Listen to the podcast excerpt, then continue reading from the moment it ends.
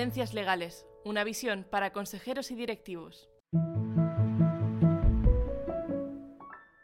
Hola a todos y gracias por escuchar este podcast. Con esta serie de podcasts y a través de un diálogo con nuestros expertos, el equipo de conocimiento de Cuatro Casas queremos reflexionar sobre las tendencias y novedades jurídicas de mayor repercusión en nuestros mercados. En las últimas semanas de 2022 nos encontramos con una avalancha de novedades fiscales tres nuevos impuestos y modificaciones en todos los grandes impuestos. Hoy queremos hablar de cómo impactan estas novedades en los grandes patrimonios y las personas físicas. Contamos para ello con Alicia de Carlos, socia de Cuatro Casas y especialista en fiscalidad. Alicia, bienvenida y muchas gracias por acompañarnos. Muchas gracias, Idoya. Encantada de estar aquí contigo. Alicia, tras todas estas modificaciones que se han aprobado, ¿podrías explicarnos muy brevemente cuáles son, en tu opinión, las principales novedades fiscales que afectarán a las personas físicas en el año 2023? Yo destacaría sin duda el nuevo gravamen temporal para las grandes fortunas. También el incremento de los tipos de gravamen de la base de ahorro en el impuesto sobre la renta. También destacar importantes novedades que afectarán, en algunos casos positivamente, a determinados colectivos, inversores extranjeros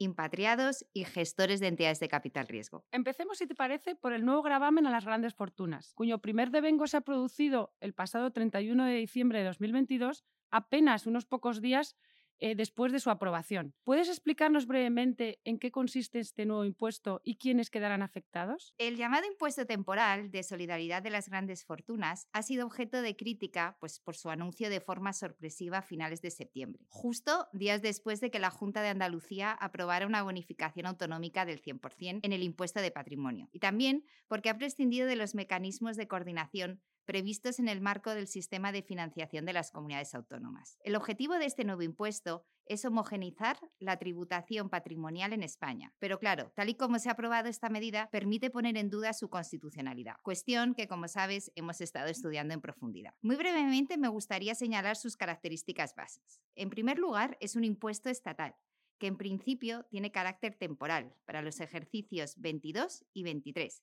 aunque se prevé su valoración tras ese periodo para mantenerlo o suprimirlo, o sea que ya veremos. El primer devengo, por tanto, se produce o se ha producido ya a 31 de diciembre del 2022, es decir, tres días después de publicarse la ley en el Boletín Oficial del Estado. Habrá que tomar en consideración el patrimonio neto del contribuyente en esa fecha. Por otro lado, es un impuesto que afecta a personas físicas que residan en España con un patrimonio no exento superior a 3,7 millones de euros y a no residentes con patrimonio en España superior a 3 millones de euros. En este sentido, son de aplicación las mismas exenciones que las del impuesto sobre el patrimonio. Las más relevantes, pues la empresa familiar, que permite excluir de la base imponible el valor de las participaciones de la empresa familiar si se cumplen determinados requisitos. Por otro lado, el tipo aplicable se determina en función de una escala de gravamen, cuyos tipos oscilan entre el 1,7 y el 3,5%. Se aplica también, al igual que en el impuesto sobre el patrimonio, un límite sobre la cuota íntegra conjunta en renta y patrimonio y grandes fortunas, que no puede exceder el 60% la suma de las bases imponibles del IRPF. Por último, para evitar esa doble imposición, la cuota satisfecha en el impuesto de patrimonio se podrá deducir. Ello conlleva que el impuesto sobre las grandes fortunas tenga una diferente incidencia para los contribuyentes en función de la comunidad autónoma donde residan o la normativa autonómica que apliquen. Alicia, muy clara esta explicación en, en ballets ¿no? de, lo que es este nuevo impuesto. ¿Qué recomendarías tú a los contribuyentes que pueden verse afectados eh, por el impuesto? Pues Sidoya, yo creo que es muy importante para evitar sorpresas y reducir la cuota realizar un análisis caso por caso.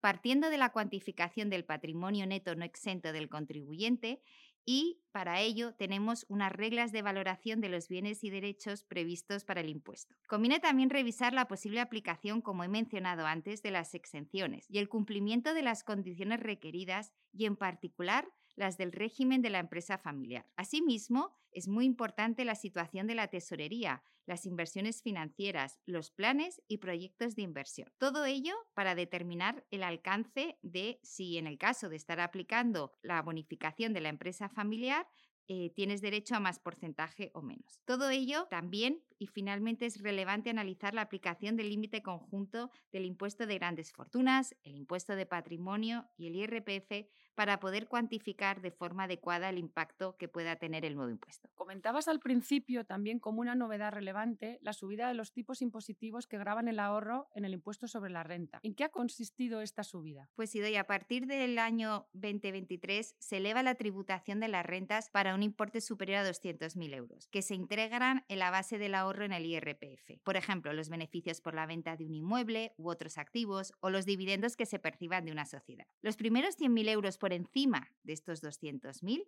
se tributará al 27% en vez de al 26%, que era el tipo marginal máximo hasta el 2022. Y para rentas superiores a 300.000 euros, tributarán a un tipo del 28%. Está clarísimo entonces. Hablemos ahora, si te parece, de las novedades en la tributación personal de algunos colectivos que también nos comentabas al principio de tu intervención. Los inversores no residentes en España también pueden verse afectados por las novedades aprobadas. ¿En qué medida puede verse incrementada su fiscalidad en España?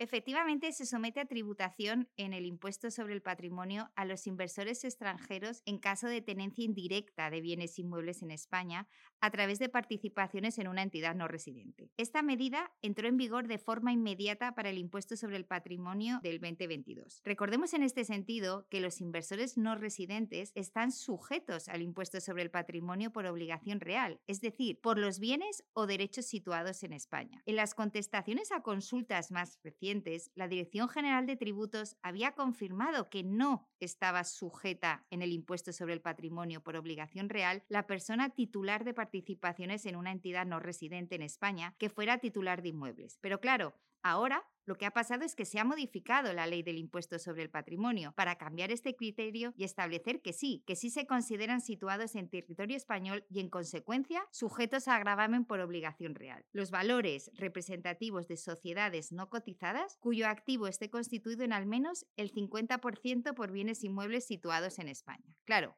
esta norma es muy amplia, ya que se refiere a cualquier bien inmueble, esté o no afecta a actividades económicas. Además, tal y como está redactada esta nueva regulación sujeta a tributación, no solo el valor de los inmuebles situados en España, sino el valor íntegro de la participación. Esperemos que el legislador o la Dirección General de Tributos aclare este punto, dado que no tiene mucho sentido que se grave por el valor íntegro cuando la compañía posee patrimonio también localizado fuera de España. Esta nueva medida, desde luego, también afecta al impuesto sobre las grandes fortunas, al remitirse la regulación de este impuesto para delimitar quiénes son los sujetos pasivos a la normativa del impuesto sobre el patrimonio. Comentabas también que se han incorporado novedades que afectan positivamente a algunos contribuyentes, por lo que también tenemos alguna buena noticia. Y así, por ejemplo, la ley de startups ha introducido novedades fiscales relevantes con el objetivo de impulsar la inversión y favorecer la captación y retención del talento en España. Se han introducido modificaciones en el régimen de impatriados con la finalidad de hacer más atractivo ese traslado de residencia a España de algunos residentes en el extranjero. ¿Podrías explicarnos en qué consisten estas mejoras? Efectivamente, se introducen mejoras en el régimen de impatriados con efectos, y esto es importante, desde el 1 de enero del 2023. Recordemos que este régimen, el régimen de impatriados, permite a las personas físicas que adquieran su residencia fiscal en España tributar durante el ejercicio del cambio de residencia y los cinco periodos impositivos siguientes por el impuesto sobre las rentas de no residentes, con algunas especialidades.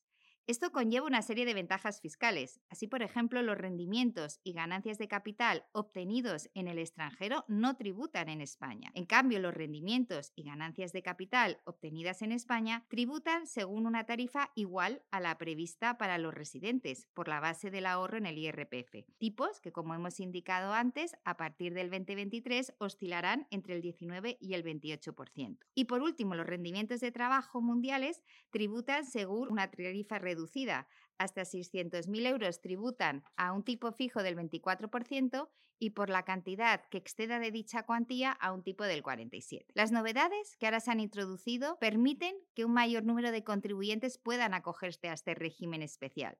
Así, se aplica no solo a trabajadores, sino también se va a aplicar o poder aplicar a profesionales cualificados, emprendedores e inversores que se desplacen a España. Y también, y muy importante, a los llamados nómadas digitales, es decir, personas que trabajan en España para una empresa extranjera a distancia a través de medios digitales. Son sin duda muy buenas noticias para captar eh, mejor talento y que estos eh, nómadas digitales eh, vengan a trabajar a España y a residir en España. Esta ley también ha mejorado el régimen fiscal de la retribución de los gestores de las sociedades de capital riesgo. ¿En qué consiste esta novedad, Alicia? Pues de nuevo se trata también de una novedad con efectos desde 1 de enero del 23. Se regula en ella el tratamiento fiscal del llamado carry interest, término con el que se denomina a la retribución adicional con la que se retribuye a los gestores de fondos de capital riesgo y de venture capital en caso de éxito en su gestión. Y esto se hace en sintonía con lo previsto en otros ordenamientos de países de nuestro entorno y de los territorios forales. En este sentido, la novedad ha sido que se califica esta remuneración como un rendimiento del trabajo que debe integrarse en un 50% de su importe en el impuesto sobre la renta de las personas físicas. Este tratamiento se aplicará a los rendimientos derivados directa o indirectamente de participaciones, acciones u otros derechos, incluidas comisiones de éxito, que otorgan derechos económicos especiales en este tipo de vehículos. Asimismo, se exige que se cumplan determinados requisitos, por ejemplo, que están eh, los inversores que obtengan una rentabilidad mínima y se mantengan un mínimo de cinco años. Muchas gracias, Alicia. Para terminar, nos gustaría saber tu valoración de todas estas novedades. Pues Idoya, las últimas novedades comentadas, las relativas al régimen de impatriados, el carry interest, desde luego son muy bienvenidas. Fomentan, a mi juicio, la inversión para entidades de capital riesgo y venture capital en nuestras empresas y permiten atraer talento e inversión a nuestro país. Por el contrario, el nuevo impuesto sobre las grandes fortunas plantea más dudas. Además de las cuestiones técnicas de interpretación práctica que su regulación plantea, ha sido claramente deficiente el procedimiento para su aprobación, a través de una enmienda a una proposición de ley sin respetarse los principios que integran la buena regulación. Además, plantea también, a mi modo de ver, dudas sobre su aprobación apenas tres días antes de su primer devengo, cumple con el principio de seguridad jurídica y de la protección de la confianza legítima, entendido como un derecho de los ciudadanos a programar con tiempo su actuación y la toma de decisiones. Por último, en el caso de determinados contribuyentes, el nuevo impuesto, unido a los que ya graban a sus titulares, podría tener, como veremos y esperemos ver, efectos confiscatorios. Alicia, muchísimas gracias por tu tiempo y por compartir con nosotros tu valoración de estas novedades fiscales. Y a todos los que nos estáis escuchando, muchas gracias por acompañarnos.